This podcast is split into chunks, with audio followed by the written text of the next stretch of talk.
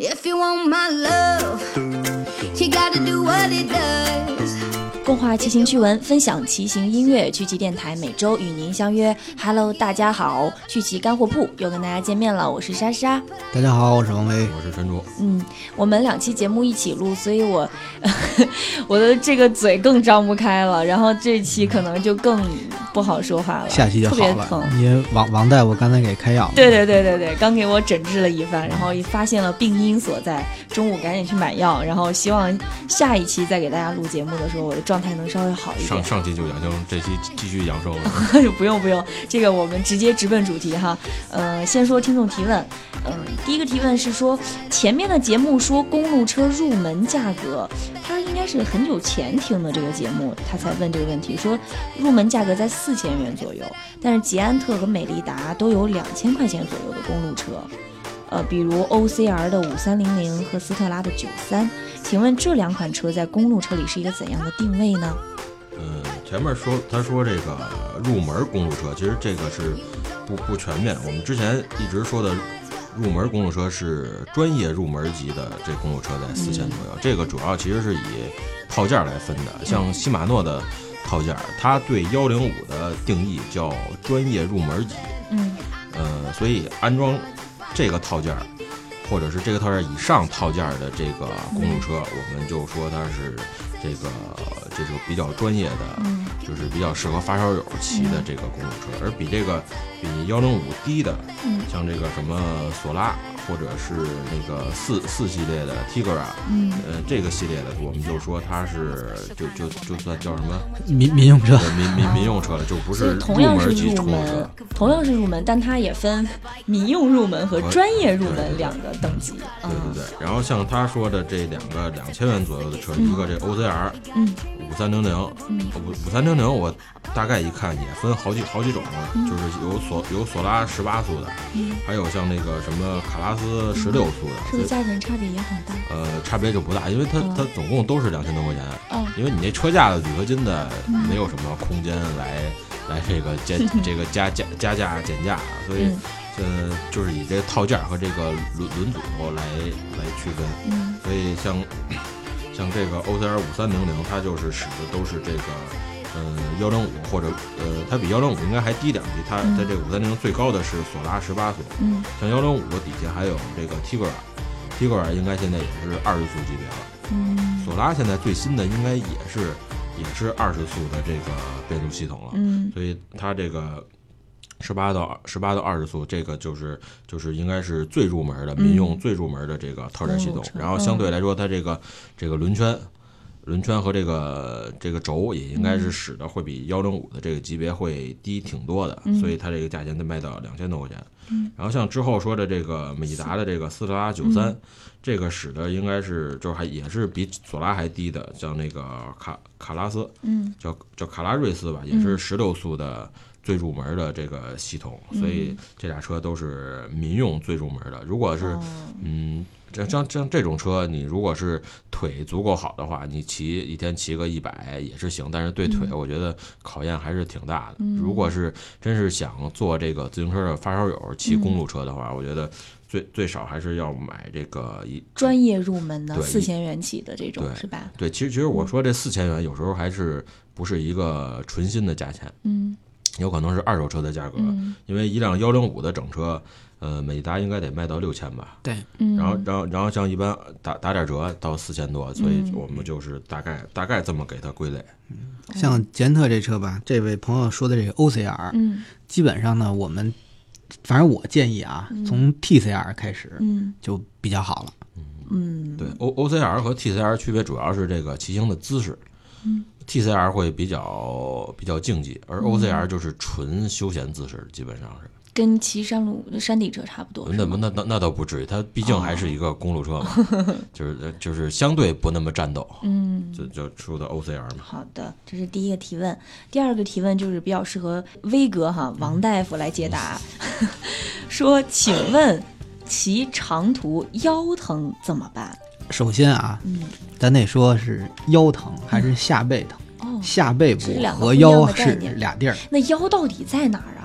腰呢，一般来说更靠下一点儿是腰，啊，我以为叫我演示一下，我以为这儿是腰是是腰，因为你腰高，啊，是吗？对你臀臀线高的，啊，那更靠下，那这不就是不是因为？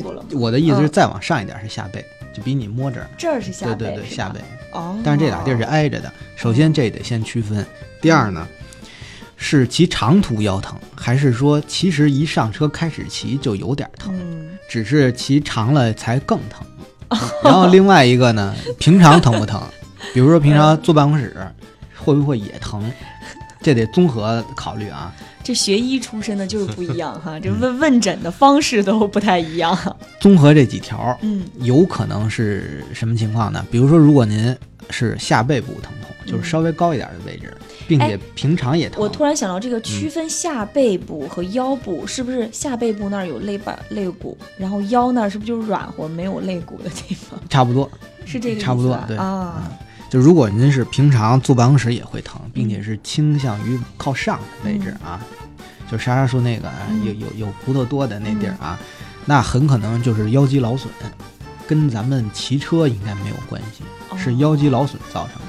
嗯想缓解它呢，关键就是锻炼相应的肌肉，就是腰和下背部肌肉要强化，它就能好。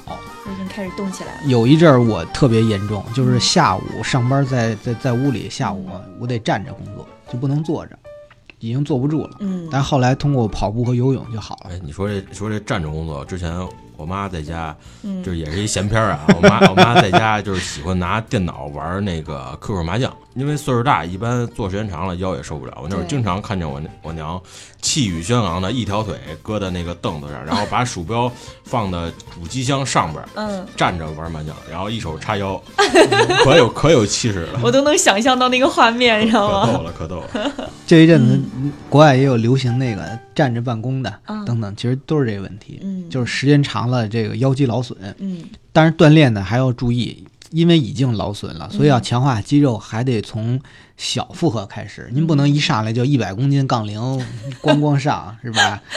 硬拉那不行，得稍微慢慢来。对，比如说我是跑步和游泳，嗯游泳其实挺练腰的。嗯好，现在我这个基本上就好了很多。嗯嗯，这个是一方面。嗯如果说确实是平常都没事儿，只是骑车腰疼，嗯那肯定是这车设定不合适。姿势或对者是我们建议就是您把那个基本上啊，就是嗯。把车把调高点儿，嗯。把力弄短点儿，嗯。嗯，应该就能缓解比较多了。哦，肯定是姿势太进攻了。嗯。本来您是这个上期咱说的牛和蜥蜴的身材，嗯。结果搞了一个蛇的那个设定，嗯。哎，肯定是不合适。对，还有这个，他说这骑长途也不知道他是不是背包。如果骑、啊对如果骑长途背一包的话，怎么着设定二设定怎么好，他都得疼。二十多斤，对，所以骑骑长途千万就是什么什么包都别背，就连搁一腰包，嗯它对你这个腰的压力也是很大的很大的。哦，所以建议长途别背着包，什么包都别背，就用驮包，用驮包。嗯有好多人我看那骑长途背一个巨大登山包，我觉得得有二十公斤那种，人家腰不疼就怪了那个。哦，好，这是今天的两个听众提问，嗯，然后大家还有什么不清楚的，或者哎有什么养生问题，现在我们有王大夫在，大家也可以来提问啊，只要是跟骑行有关的养生问题，其实都可以来提问的。接下来的时间，让我们充分的交给两位老师，我的牙需要休息一下，嘴实在太疼了。那，下面请这个陈老师给大家讲讲讲这个坐管的选购啊。嗯，嗯威哥替代我成为主持人的角色，我现在起我开始我是听众了啊。这个坐管儿其实按分类分类来说，就是按照它这个装座的这个天平头的方位来分，主要分这个直头、前漂和后漂。这个前漂来说，应该是相对最少见的，一般见不着，像像我见着，应该只在这个波尔底鸟车上面见过，因为它的那个立管的角度比较大，所以车座那个坐管的向后的角度就比较大，所以车座离车把的就相对远，所以它需要使这个前漂坐管。好像除了这个，我之前好像就见过旅行车有使过这个前漂坐管的。还有一小部分那个公路车改 TT。哦，对对对，莎莎是不是不知道什么叫前漂？对，我在蒙着。前漂，你回头你去网上查，你就那个百度图片一搜，你就就就。其实简单点说，前漂。就是那坐管儿往前弯，坐管儿往上之后到车座那儿往前弯，哎，往前有一弯儿，嗯对，就是后那飘就是往后弯嗯，啊，到到座管跟车座连接地儿是一个拐弯儿的，嗯就是就是这么一个东西。，OK，对，然后然后再说这个最多的这个后漂和直头，嗯后漂其实是公路车，尤其是公路车发明以后，经典是是一直基本上只有这个后飘坐管，因为它根据这个车设计时候的立管角度和人的这个大腿骨的长度来来算下来之后，那个那个坐管儿是一定要往后挪挪一点的这个位置来安装车座儿，但但是现在咱中国人中国的人的这个腿长和这个欧欧洲那些大汉们比起来，还是稍微稍微的羞涩了一点，没那么长，所以现在咱这边好多人使用的直头坐直头坐管，直头坐管就是坐管上去直直着就到车座的那个中间了，没有没不拐弯儿。然后，因为咱这个大腿骨没有外国人那么长，所以咱们骑公路是直头坐管，也不会出现这个这个损伤膝盖或者是什么设定不对的不对的这个问题。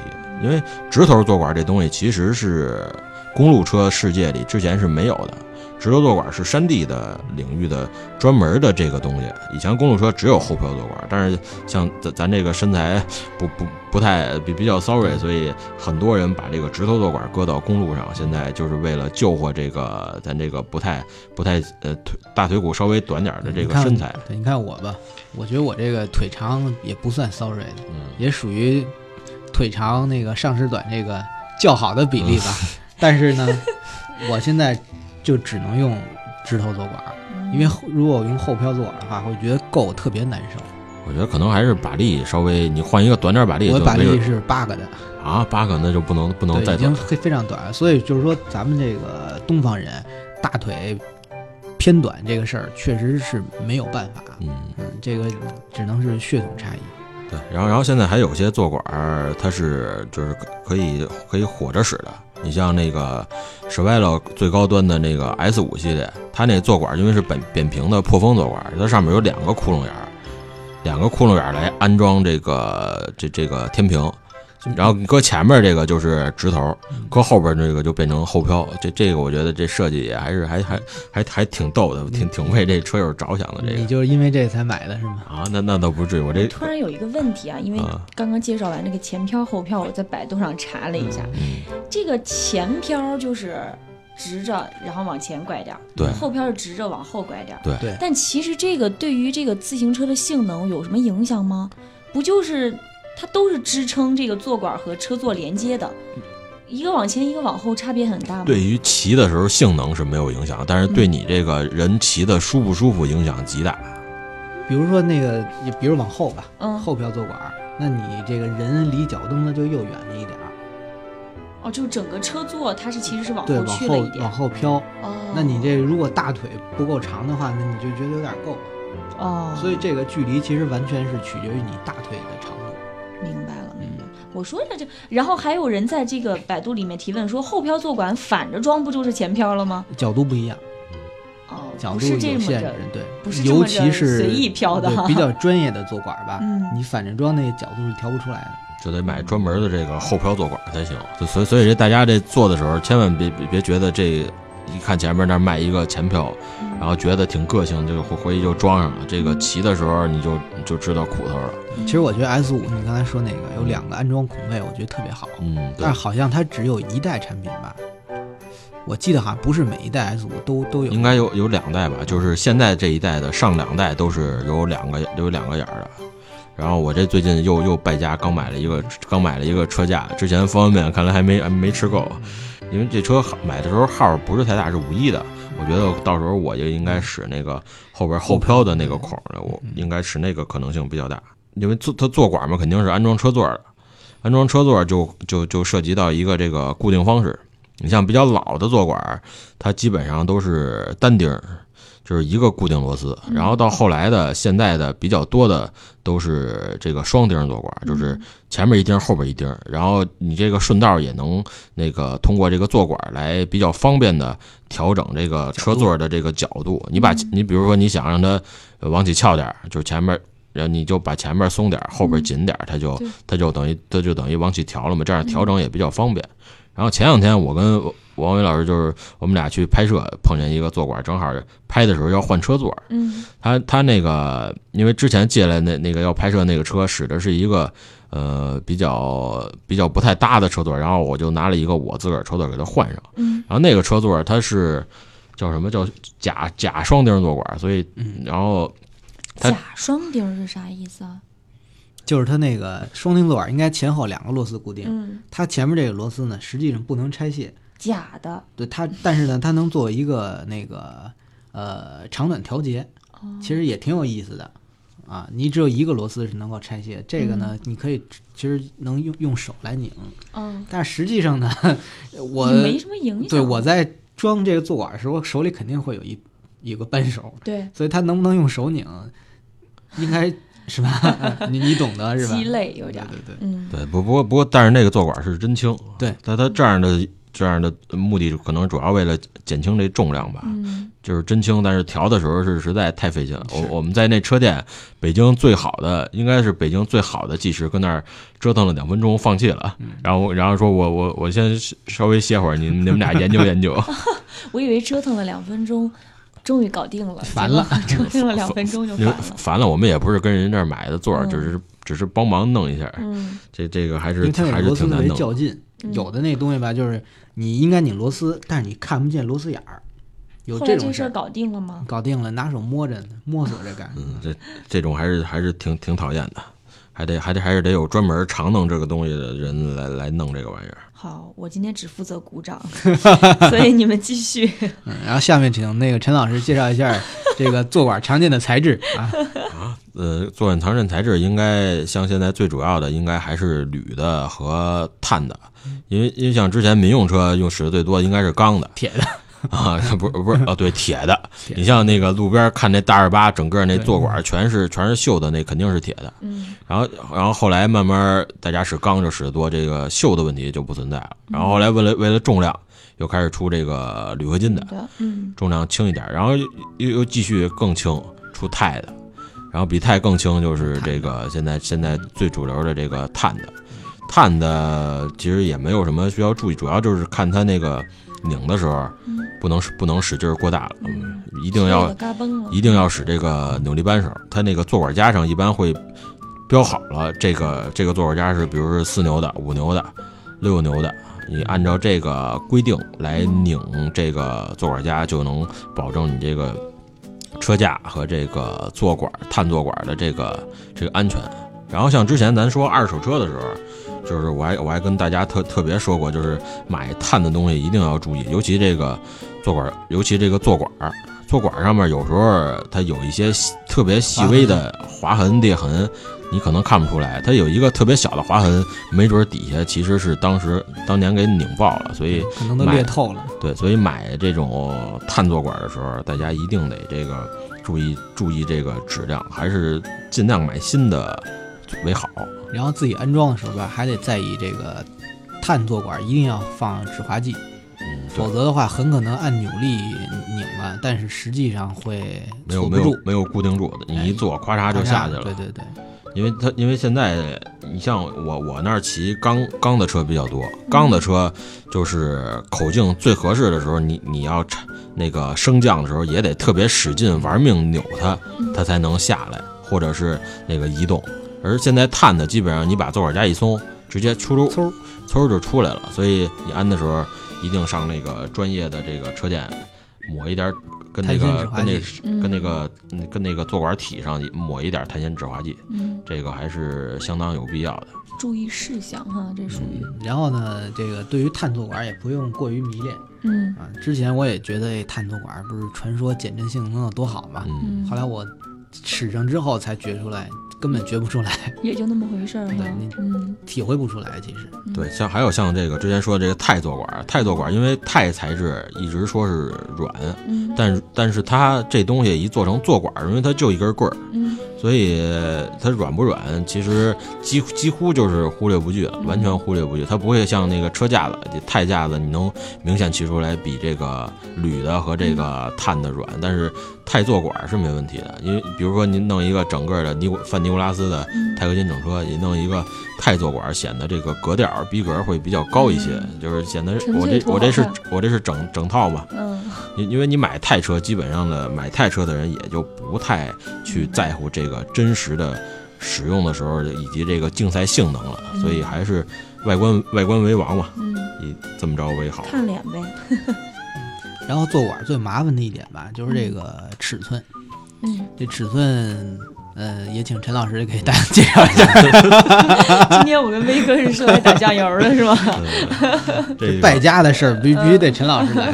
最近最近老败家了。嗯然后像这个坐管的尺寸，其实有有特别多，呃，像以公路车为主呃为主吧，公路车最常见的坐管口径是这个二十七点二，呃，还有一些公路车使的是这个三十一点六，还有二十七点零，嗯，那那那那些就回头回头先说这主要的啊，主要就是二十七点二和这个三十一点六这两个尺寸，三十一点六粗一点儿，就是看着相对结实，但其实呃按按照现在的材料这种科技的进步来说。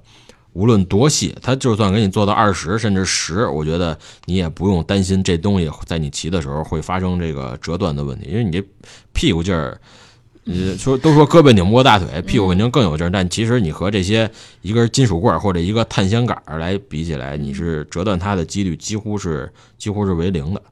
然后再比较常见的山地，最常见的是三十点九，三十点九这尺寸，我头一日子还听说北京那个某无无良车店啊，想想买一个三十一点六的坐管，然后他就拿了一三十点九，上面抹了点缠了点胶布，直接就杵在这个三十一点六的这个坐管的这个位置也能使，三十一点九不比三十一点六更快？三三十点九，哦，三十点九杵到三十当三十一点六的三十一点六的卖了，这这样我觉得负责任了吧？对，但但但但是也也能使，也缠点胶布，没准还能有减震、减震、减震作用。所以所所以这个，所以大家如果是自个儿换坐管，一定呃注意好自个儿这尺寸，应该主要就是这三个尺寸为主。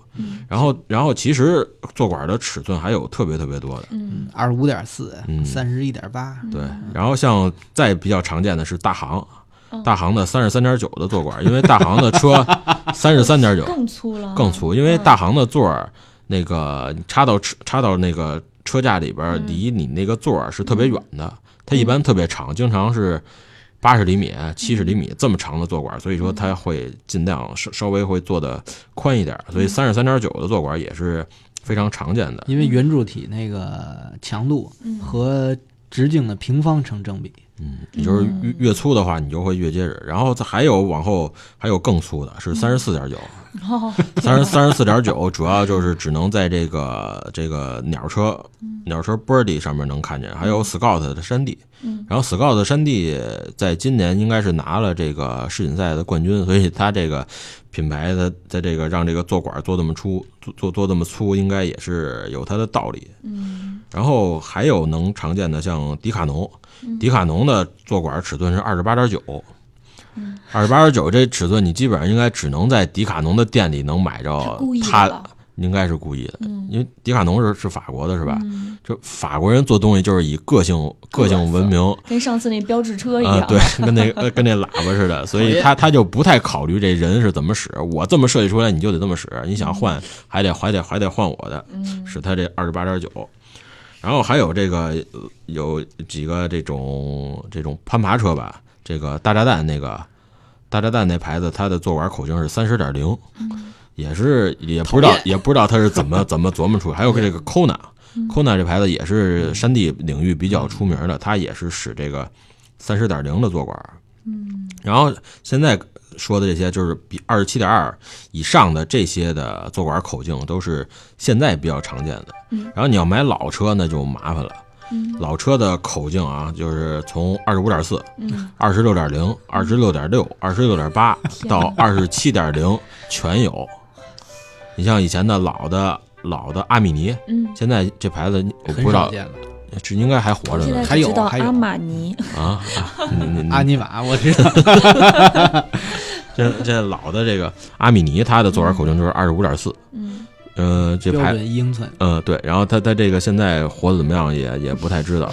然后像中国呃老车特别著名的一牌子叫大明，嗯嗯，大明就是英文字母是 diamond，就是钻石。嗯但是车友都是他有是他自己叫的，还是车友这么叫他大名？这是自个儿叫的吧？这我还真不知道，是吗？嗯这这回头接地气。这回头还得还得找那个嗯就找那个什么专业的老车友。这牌子不过这牌子肯定不会不会不会太老成古董，因为如果你在大清朝的年代，你要叫大明就完就就完蛋了，是不是？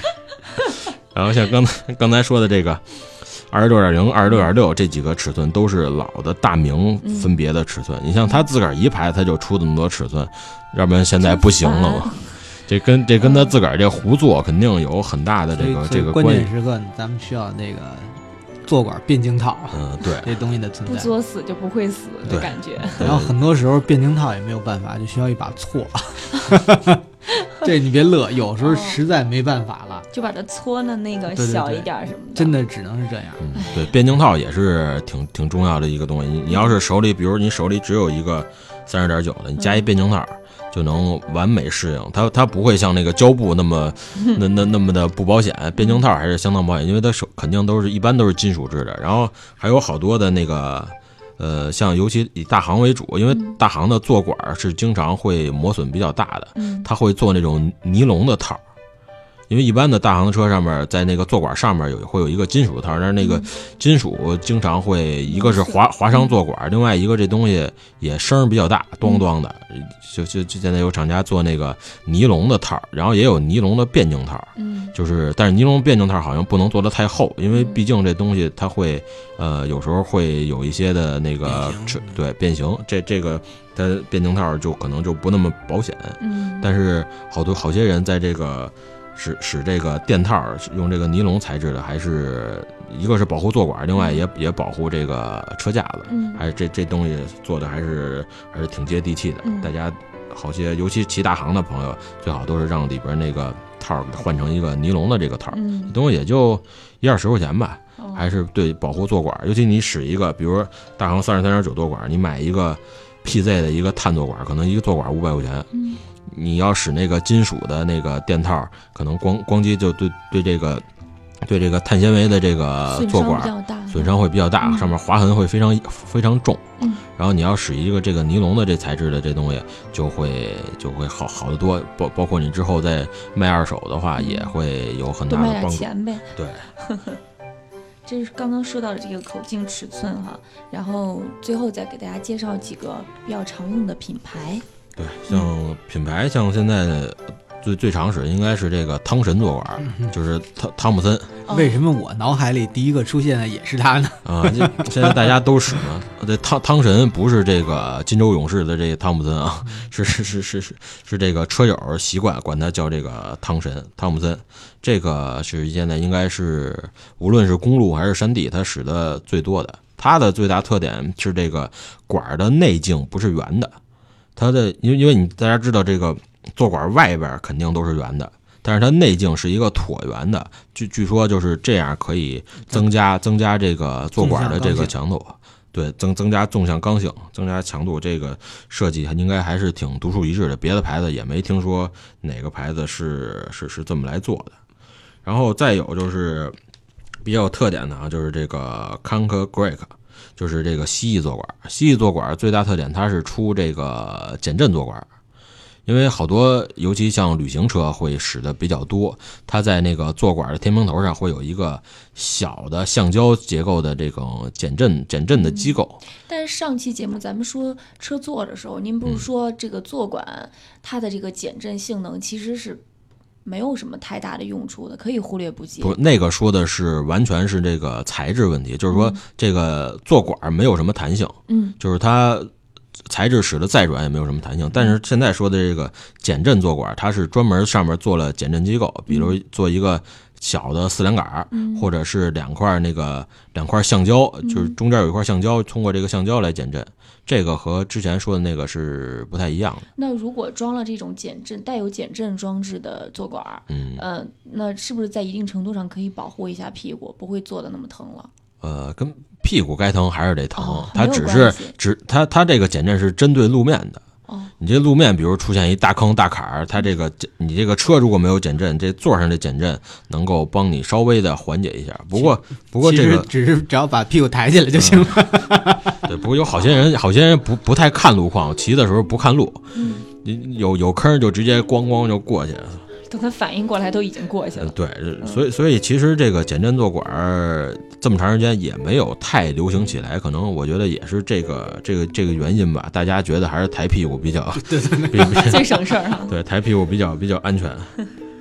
然后再有比较特点呢，就是这个 KS 坐管我们之前杂志上也做过它的这个宣传。嗯 KS 和这个打蛋器 Kank Brother，他们俩都是做这个叫升降坐管就是在山地上使的比较多。呃，就是因为一般的上山的上山的时候，呃，坐管儿是是需要就是坐的位置是正常的，而下山的时候，为了这个安全，越低越好。对，越低越低越好。有有些就是有些那种就是叫什么跑山的车，甚至没坐管，其实也行。它基本上都是都是站着下来对，因为你屁股坐上面那个那那种大石头，你根本屁股你根本受不了，咚咚的。那个，所以这两个牌子，这 KS 和这个打蛋器，然后还有注意就是这个，如果你的公路车如果想弄一个升降座管是买不着的，因为呃材质限制吧，它这个公路坐管如果是二十七点二口径的，它这俩牌子它都不出这种口径的升降坐管，一般都是三十点九的这个升降坐管才行。主要还是竞赛领域没有对这个有没有需求。嗯，对你像一般如果是需要长升降的，家里比如说是两口子，俩人要骑一个车，才有才有这种没事儿这种升降这种车座的这种这种需求，一般也没有这种这种需求。嗯，正常一个人的话，他车座高度调车座是完全完全固定的嗯，是基本上就不动了。嗯。你像我们俩出去平常拍片儿，经常会把这个座管拆下来，然后方便把这个车搁在里边儿。一般人是，然后你如果管别人借车，如果是比较专业的骑友，就是千千万不要动他的车座，嗯，因为他这个高度可能是经经过好长时间，你嗯。你给他这高度调没了，他再找找这高度都不好找，嗯还是挺麻烦的。这个，我朋友圈有一个那个朋友，前两天刚刚不知道出了什么事儿，嗯呃，又又那个发表了一下啊，嗯从此以后谁也别跟我提借车的事儿。啊他说的是汽车还是自行车？自行车自行车啊，那那是不是让人给撞了？然后再说比较又又说到又又得回到这个毒毒品级了，哦我以为你要说俩接地气的呢。这说着说着就得毒品级嘛，嗯。就是别最最毒品的像这个 MC FK、嗯。AX Landis，然后 s h e m o l o k 嗯。就是这几个主主算是也这不能算主流，航天级，对航航天级的这个德国德国品牌，一根坐管都是两三千往上。要么说这败家的事儿都得找竹哥来说。然后然后不过他这重量做的也真是都非常可观，就一根坐管全是一百多克，可能不到不到一百克。不过一般车友如果买这种这种顶级的轻的坐管，一定要注意它的这个限重。限重，像像这种坐管可能限重九十公斤。嗯然后还有一个误区，大家可能都不太忽略，就是如果这个坐管上面写的是限重九十公斤，你人八十九斤，照样不能买。八十九公八八十九公斤照样不能买。他说的这个限重是人和车的整体重量，哦，所以你车如果十公斤，嗯你人就只只必须低于八十公斤，你才能买这个限重九十公斤的坐管。那我使不了了，嗯，没法消费。没事儿，这种反正败家的行为你也是比较可我都是理智的。买车带什么坐管就使它了。哦，对。然后像其实把力和这个和这个坐管的品牌有很多都是重合，因为它都是都三件套，都是一个管儿嘛。嗯然后把力咱之后。呃，找一期节目找一期单说单门说，因为嗯把力也有好多的这个分分类啊，还有好多的讲究、嗯角度、乱七八糟的这些东西。然后最近还有比较流行的就是这个恩伟，啊，恩恩恩恩伟的恩伟的三件套，就是它是刚被呃之前被马维克收购，也不知道它这个它这三件套是不是有有改进的地方，因为马维克也是做轱辘的，不知道它这个对它这个坐管儿有没有什么特别的改进之处。这恩恩伟的东西就是特点就是结实，嗯你怎么怎么造都没事儿，主要以山地领域为主，嗯然后价钱同样也不便宜，一个坐管也得也得两千往上吧。然后再有这个泰坐管，泰坐管，呃，最最代表性的品牌叫 PMP。嗯 PMP 就是以做这个钛合金的各种的零件儿为出名。然后但但其实它市场占有率不高，可能也是卖的太贵。它这一座管也是得一千多两千。嗯就只有你这样的神经病才没事天天换这些东西。啊，这这些我也我也我也换不起，我我那坐管还是二十多年前的坐管呢，老老 C 老 CP 坐管，然后一不留神还是老 CP 坐管。对哎啊，哎我来说点接地气的啊。啊，其实咱们一般买车呀，买车架的时候都自带坐管。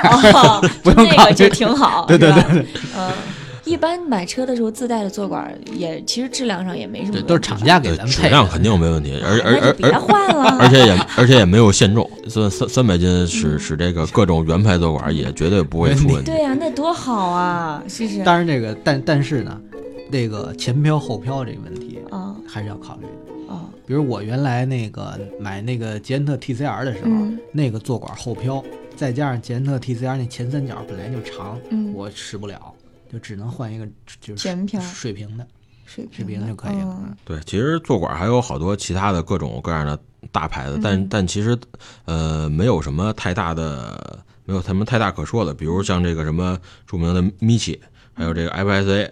呃，喜耐力、伊斯顿、PZ、Zip 这些大牌的坐管儿，其实都是性能还有它的这个重量表现，其实都是相当好的。全是国外的牌子，有国内的吗？没有吧？应该是没有国国内好像不太注重这这一小块。国内的都是那个买整车自带就行。哦，不不过这些这这种啊，不过这些牌子大部分也都是国内生产的。我觉得 FSA 和伊斯顿应该性价比稍微嗯，对因因为牌子也更大一些。嗯然后像刚才说那钛坐管儿，就是 PMP 虽然说做的最好，但是北像北京市场占有率最高的还是这个范尼古拉斯坐管因为它车架肯定不带这个高端，这它它这一坐管儿一般也是卖一千五的。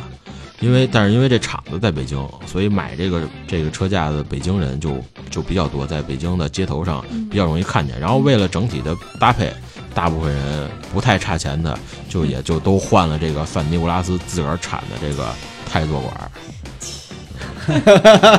迫不及待的想要结束这期节目那。么不屑？其实我比较倾向于这个伊斯顿这个品牌，因嗯为他出的这个三件套产品，嗯，基本上每一件都能在三百左右解决。哦这种是可以的，只不过你跟威哥学学，是吧？这这也不这也不是不学，因为你这东西玩时间长了，你肯定会有一定的要求。就跟你揉核桃，你揉揉一直揉两百的和两万的，其实你说揉着有区别吗？没有有区别，没。揉的时候手上感觉肯定都一样嘛，那那还是主要是心理问题嘛。那个牌不一样，它出来的成品不一样，是吧？啊，那你揉出来，它不都是长得一样吗？你必须得是专家，你你你一般人分得出来哪是四座楼，哪是狮子头吗？分得出来啊，怎么分看形状各方面，它都能看出来，而且成色它盘出来东西不一样。哎，我到底是向着哪一边儿的？哎，我这说的太乱了，说越说越。说明心里还是在追求好产品。哦哎，是谁不想就像女生能买得起一万的包的时候，谁愿意用一千块钱的包？嗯，这期节目就这么结束吧，哎也不早了，我们该吃饭了。嗯 虽然牙疼，其实我也想摁那三件套。好，那就这样了。好，拜拜。拜拜